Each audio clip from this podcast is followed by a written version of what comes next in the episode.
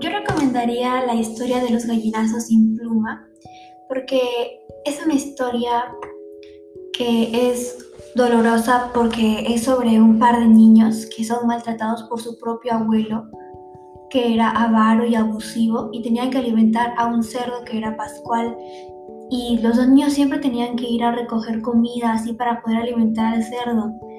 Eso mayormente pasa aquí en Perú y mayormente es por los padres. Es una historia que nos da a entender de que no siempre la vida es fácil y que si vemos a alguien así que está haciendo hay que ayudar a la gente.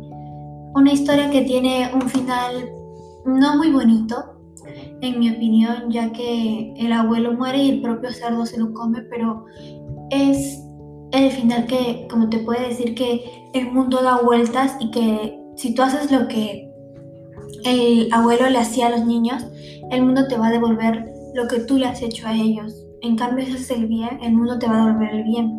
Eso es lo que, en mi opinión, nos da a entender este, la historia.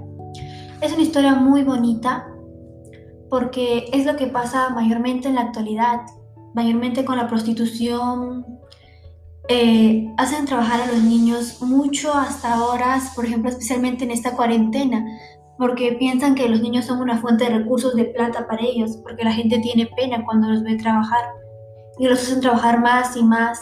A veces ni los bañan para que se vean peor y la gente tenga lástima y eso no está bien. Un niño tiene que disfrutar de la infancia pues la vida solo es una.